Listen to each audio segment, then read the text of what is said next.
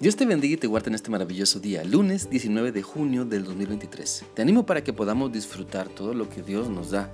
Él nos ama y su amor se manifiesta a cada instante de nuestra vida. Así que hoy vamos a enfocarnos en continuar analizando lo que la palabra de Dios nos enseña en Apocalipsis capítulo 2. Vamos a leer el versículo 29, el cual dice así. Si alguien tiene oídos, que ponga atención a lo que el Espíritu de Dios les dice a las iglesias. Por medio de este pasaje, nuestro Señor y Salvador Jesucristo nos exhorta a que pongamos atención a todo lo que Él nos dice y nos ha dicho, lo que va bien en nuestra vida y lo que no va bien y tenemos que corregir, pues a todo lo que Él nos enseña de nuestra vida es importante prestar atención.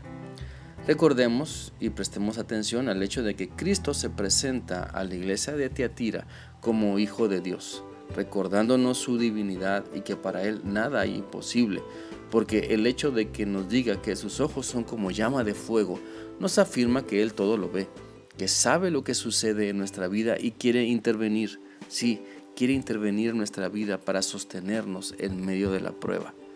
Por eso debemos saber que nuestra fortaleza es Cristo. Por eso se presenta con los pies semejantes al bronce bruñido, porque podemos confiar en Él y estar firmes ante los problemas o ante las nuevas ideologías que la sociedad quiere que tengamos y que van en contra de la palabra de Dios. Pongamos atención a, lo que Cristo nos dice. La Biblia dice en el Salmo 119, 105 lo siguiente, tu palabra es lámpara que guía mis pasos, luz que alumbra mi camino. Por eso debemos prestar atención a lo que Cristo nos dice en su palabra, para que nuestro amor se manifieste de mejor manera, para que nuestra fe no se debilite, para que nuestro servicio sea de bendición a, a más y más personas, para que nuestro crecimiento sea notorio, porque somos más pacientes que ayer.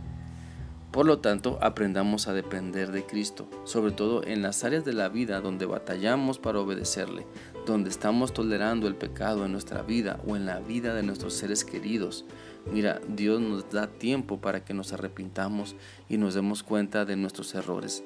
Él es paciente para con nosotros, pero si no queremos arrepentirnos, las consecuencias de nuestra maldad siempre nos alcanzarán. Por eso el llamado que Cristo nos hace es a comportarnos como victoriosos, a creerle en todo, a vivir siendo fieles a sus enseñanzas, a creer que podemos vencer cada tentación que se presente en nuestra vida, a creer que podemos hacer y decir lo correcto, a creer en el poder de Cristo y que por el poder del Señor puedo comportarme bien. Todo esto sucede cuando prestamos atención a lo que Cristo nos dice. Todo esto sucede cuando dejamos que el Espíritu Santo tome control de nuestra vida y analizamos lo que tenemos enfrente de nosotros no de acuerdo a los deseos de nuestra carne, sino de acuerdo a lo que la Biblia nos enseña. Así que recordemos también que la presencia de Cristo está con nosotros todos los días, todos los días de nuestra vida para ayudarnos. Él nos sostiene, Él no nos dejará. Y si llegáramos a caer, a tropezar, Él nos ayuda para levantarnos. No se trata de buscar a Dios para obedecerlo solamente en las cosas que nos gustan nada más.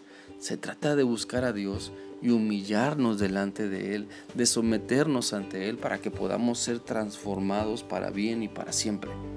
No solo escuchemos las promesas que Dios nos da, esas promesas de Dios que nos dan fuerza y nos dan ánimo que son buenas y necesitamos escucharlas, sí, pero también escuchemos la exhortación que nos llama al arrepentimiento, que señala nuestro pecado para que volvamos a Él, para que le creamos solo a Él, para que vivamos agradándole solo a Él, para que nuestra madurez sea notoria y seamos de bendición, porque servimos conscientemente y de todo corazón a Cristo.